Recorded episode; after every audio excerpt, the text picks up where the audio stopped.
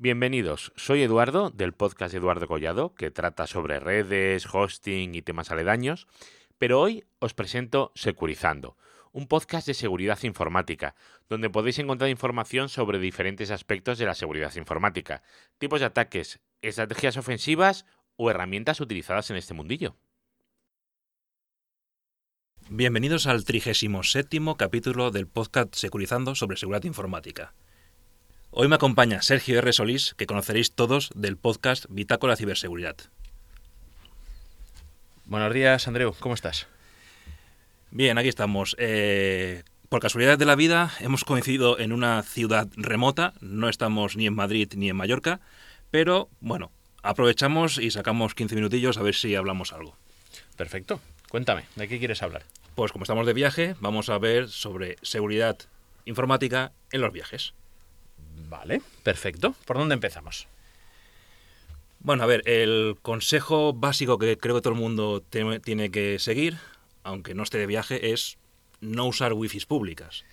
Cuanto menos mejor. Hoy día ya tenemos tarifas de datos lo suficientemente amplias como para poder meternos en redes sociales, correo electrónico, aplicaciones de mensajería y tener suficientes gigas al mes de datos como para que no sea necesario conectarte a redes que pues que no sabes quién maneja, quién controla o quién más está metido en ellas.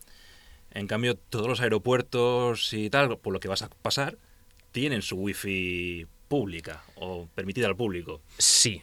eh, Es una situación un poco- Y los hoteles y, y posiblemente hoy en día, en, en la mayor parte de los países, sea más segura la red del, del aeropuerto que la de un hotel.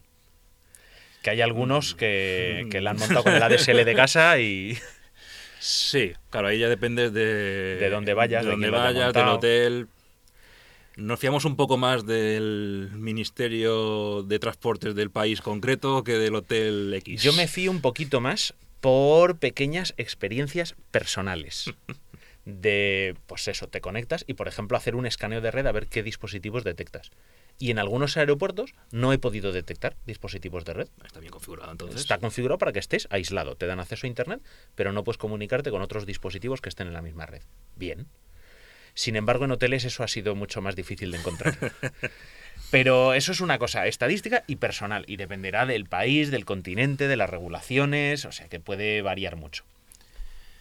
Pero en cualquier caso, por ejemplo, si nos movemos ahora dentro de Europa, como no hay roaming, no nos van a- nuestro operador no nos va a cobrar extra por usar sus, el 4G o 3G, lo que haya, de otro, otro operador de otro país, Exactamente. pues no estamos tan obligados a usar la wifi del aeropuerto. De hecho, te limitan el tráfico. De hecho, si tú tienes contratados 20 gigas, a lo mejor te lo dejan en 5.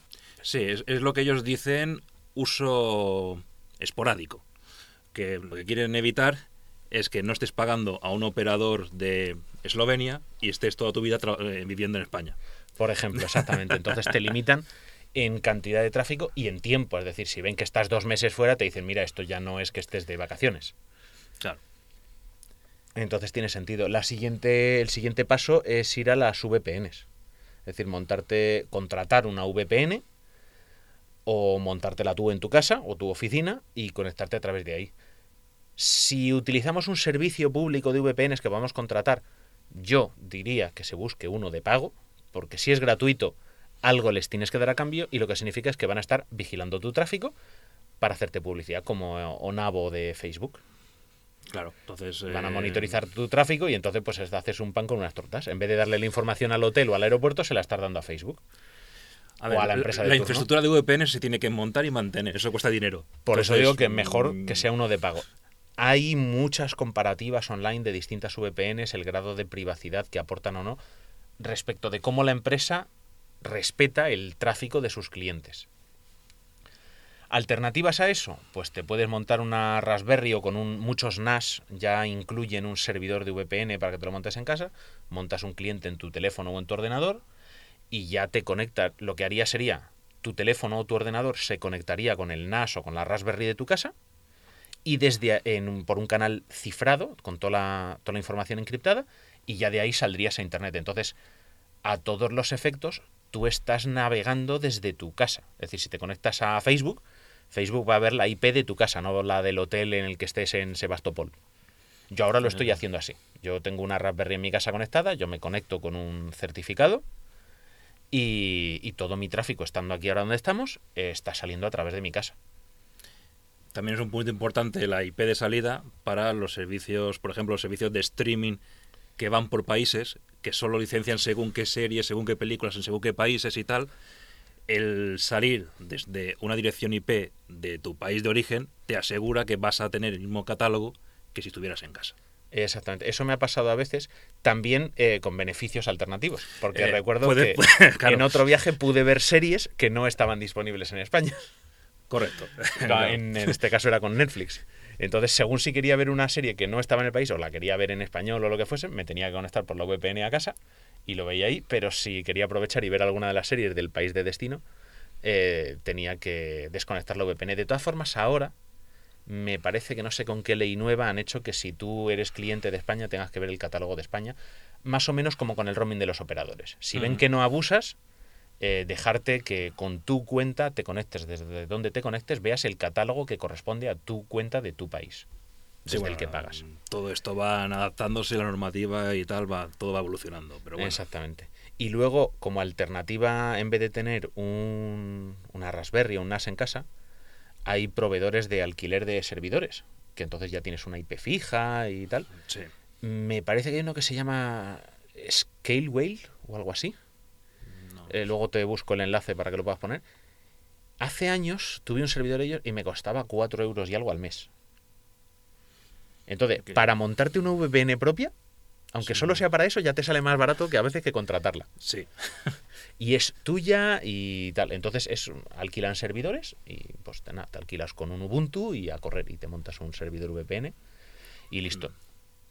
Sí, hoy, hoy en día ya hay muchas soluciones y no tienes ni siquiera que montar nada en casa.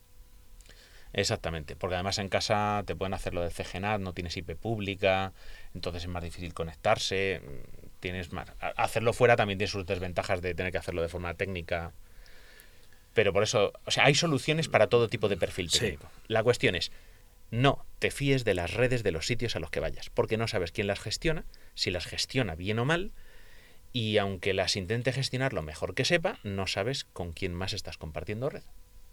No. Entonces, es que ese es... Y si nos ponemos paranoicos, ni siquiera puedes saber que esa wifi del aeropuerto realmente del aeropuerto y no del compañero que está dos sillas más para allá. Si, básicamente, si, la, si no te ponen 3 kilos de publicidad antes de que puedas navegar por internet y te limitan el tiempo y tal, entonces sospecha. O sea, si tú te conectas y ya estás en internet, sospecha. Bueno, eh, más o menos a nivel de conectividad creo que lo tenemos más o menos Sí. claro. Eh, Bueno, lo y si que no, nos- no lo hemos comentado, perdona. Si no, conéctate y gasta los datos, ¿no? Que lo bueno, sí, sí lo has dicho al principio. No utilice la wifi, conecta los datos, que es bastante más difícil que el operador te espíe. Sí. Entonces, eh, bueno, ahora lo que nos queda es la seguridad, digámosle, física de nuestros datos, de nuestros equipos, básicamente. Sí. Cuando viajamos, solemos viajar, pues, mínimo, mínimo el teléfono móvil, mínimo, y si trabajamos, si viajamos por trabajo, lo más probable es que llevemos el, el portátil o alguna tablet, etcétera. Correcto. Bien, a es- esos equipos llevan información, que es lo que en principio debemos proteger.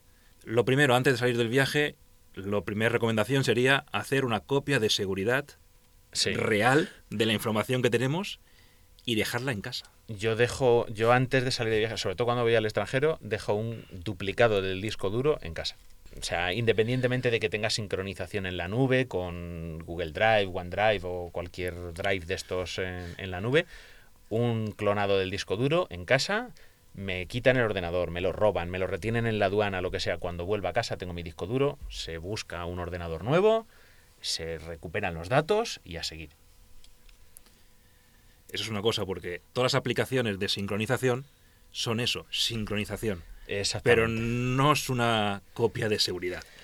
Eso hay que tenerlo claro. Dropbox puede hacer algunas funciones de copia. Dropbox por poner un ejemplo, ¿vale? Sí, Pero vale con, cual, con Google Drive o con cualquiera. Tiene algunas funciones de copia de seguridad, pero no están diseñados para ser copias de seguridad. Su No. objetivo es sincronizar archivos entre la nube y distintos dispositivos. ¿Qué ocurre? Que te puede servir a modo de copia de seguridad en tanto en cuanto que eh, guardan versiones de archivos. Entonces tú imagínate que incluso tienes un ransomware, te cifra archivos en local, se sincronizan con la nube, como Google o Dropbox o Microsoft tiene versiones antiguas del mismo archivo, podrías recuperar. Sí. Pero es jugártela. ¿Vale? Es decir, puede valer, sí, pero no está diseñado para eso. No está pensado para eso. ¿Vale? Es. eh, ¿Puedo tapar la ventana cuando me rompen la ventanilla del coche con un cartón? Sí, pero no es ideal. Eh, pues esto es lo mismo. Las herramientas de sincronización están muy bien, pueden servirnos, pero si no tenemos algo que hayamos hecho como copia de seguridad específicamente, eh, te la juegas. Siempre se. A ver, los de sincronización siempre es mejor que nada. Siempre, claro. ¿Vale? O sea, si no tenéis nada y pasáis a tenerlo de sincronización, ya es algo mejor. Pero pensad también, pues eso, en hacer alguna copia de seguridad o incluso en contratar, que hay servicios en la nube que están diseñados para copia de seguridad, no para sincronización. O sea, también existen. Copia de seguridad hemos hecho del PC. Eh, sí. ¿Qué más tenemos? Cuando salimos de viaje, sobre todo si es hacer turismo, para trabajar menos, pero para hacer turismo solemos hacer millones de fotos. Ahora que las cámaras son digitales, hacemos millones de fotos. Esas fotos, en la, bueno, las cámaras más modernas ya incluso sincronizan con, con- por Bluetooth o por Wi-Fi con el ordenador, o incluso ya con cuentas en la nube. Pero también es conveniente tener la tarjeta SD. Sí, a ver, la tarjeta SD guárdatela, pero también si puedes pasártela, precisamente te la subes a Google. Fotos o a iCloud o alguno de estos. Oye, porque la tarjeta se puede romper, se puede perder, se puede, te pueden robar la cámara y, y pierdes esa foto también. Entonces, si has podido sincronizarlas con algún otro servicio, pues te sirve de backup de temporal. backup temporal y al menos, aunque te roben la cámara o se muera esa cámara por lo que sea, al menos las primeras fotos las, las tendrás. Exactamente, Ya es una ventaja. exactamente. Y luego el bloqueo del móvil. Sí. Yo no sé en Android cómo es, pero a ver, según a dónde viajes, eh, puede haber autoridades más respetuosas con la privacidad de la gente o menos. Entonces, una. Y puede que te roben, intenten, intenten robar o mil historias. El caso es que a lo mejor mm, te interesa que no se pueda desbloquear tu teléfono. Entonces, en Android estoy seguro que se puede hacer, pero no sé cómo. No lo investigo. Pero eh, en iOS, si tú pulsas cinco veces el botón de, de bloqueo de pantalla, el de encendido, el que está en el lateral o en la parte de arriba, te anula el uso del Face ID o del Touch ID. O sea, la huella dactilar o el reconocimiento facial lo anulan y ya sí o sí tienes que escribir la contraseña. Entonces tú imagínate que estás pasando el control de seguridad en un aeropuerto y ves que los cinco que van por delante tuyo están pagándole eh, unas comisiones no oficiales la tasa de al- entrada. al vigilante de turno y, y a ti no te apetece, pues te pueden intentar pues lo que sea, ¿vale? Porque estas cosas pasan, por desgracia. Entonces, a ti podrían agarrarte la mano y obligarte a desbloquear el teléfono con la huella o ponerte el teléfono en- encima y desbloquearlo. Sin embargo, en esto, si le pulsas varias veces, te da la opción de directamente apagar el teléfono o de hacer una llamada de emergencia o y, y haga, aunque no hagas nada más, si lo pulsas creo que son cinco veces, deshabilita el desbloqueo por sistema biométrico y ya solo funciona la huella dactilar. Esto lo digo siempre, lo dije la última vez en Bitácora de Ciberseguridad y no me canso de repetirlo. La huella dactilar, el reconocimiento facial, el del iris, el de todo eso, no son sistemas de seguridad. Porque si yo me sé tu contraseña, aunque no tenga tu huella, puedo desbloquear tu teléfono. Aunque es, lo es tengas un activado. sistema de comodidad. Exactamente. Sirve para que tú le puedas poner un chorizo de contraseña de 20 caracteres y solo lo tengas que introducir una vez cada varios días. Y mientras tanto desbloqueas con la huella. Pero sirve para eso, para que digas, mira, como solo tengo que meter la contraseña una vez cada dos o tres días, pues en vez de meter un pin de cuatro números, pues le pongo una contraseña gorda. Entonces sí te ayuda a mejorar la seguridad del teléfono, pero no significa que si yo sé tu contraseña, da igual que tengas Face ID. Puedo desbloquear el teléfono. Da igual que tengas Touch ID. Me da igual en Android que en iPhone, que el sistema. Siempre tienes contraseña. No puedes tener ID y eh, eh, biométrico y no tener contraseña. Entonces, por eso. no, es, es un complemento, una la bio- ayuda, la una biometría, comodidad, pero la biometría es eso, es, eh, experiencia de usuario. De momento, lo que, No es, es teléfono, seguridad. lo que es teléfonos móviles. en lo que es teléfonos móviles. Pero vamos, aún así, prácticamente todos los sistemas biométricos son una redundancia para evitar la incomodidad de otras soluciones de seguridad. Viene a ser una cosa de comodidad. Entonces, hay sitios que no, solo es con la huella y solo entras con la huella. Una puerta de seguridad en algunas CPDs y tal, pues ya está, pues solo la huella y si no va con la huella, no va, no entras. No entras. Ahí entonces sí es seguridad, pero en el teléfono no, en el teléfono es eh, user experience. Es mejorar la experiencia de usuario, no es seguridad. Entonces, por eso viene bien el poder bloquear el teléfono en algunas situaciones, pues eso, si te metes en una zona chunga, si crees que, pues eso, te- cualquier situación en la que creas que te pueden tener que obligar a desbloquear el teléfono. Entonces, en esos casos viene bien hacer esa combinación de teclas, que en Android casi seguro que también existe, para poder bloquear el teléfono y, y tenerlo protegido. Porque ahí dices, me he olvidado de la contraseña. Como no te la saquen a tortas,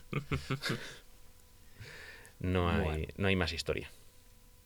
Pues yo creo que como charla rápida de seguridad en los viajes, podemos hacer un resumen de no confíes en las wifi públicas, ¿Correcto? si tienes datos en el móvil, úsalos. Sobre esa conexión, ya sea wifi pública o datos en el móvil, mejor que mejor establecer una VPN Perfecto. y la seguridad física ante posible rotura o robo de cualquier equipo, pues tener una copia de seguridad previa hecha en casa y de lo que estés haciendo en ese momento en el viaje, pues ir sincronizando la nube, que siempre quieras o no, ahí estará. Y ya si llevas el disco duro del PC cifrado, ya magnífico. Debería Con ir. BitLocker o con Firebolt o Firebolt, Firebolt en Mac eh, o BitLocker en, en Windows o cualquier solución, pues si lo llevas cifrado, ahí aunque te desmonten el disco duro no deberían poder hacerlo. No deberían acceder. Pues bueno, muchas gracias por dejarte secuestrar estos 15 minutillos más o menos. Y, y nada, encontraréis a Sergio y a su compañero Raúl en el podcast de Bitácora de Ciberseguridad. En Twitter es arroba Vitaciber ¿Correcto? y la URL es... avpodcast.net barra ciberseguridad. Y ahí tienen todos los enlaces pues a iVoox, a Spotify, el RSS, en Apple Podcast y todos los sitios. Bueno, en cualquier caso dejo un enlace en la nota del, del capítulo. Perfecto. Pues muchas gracias, Andreu. Bueno, pues nada, hasta la próxima visita. Hasta luego.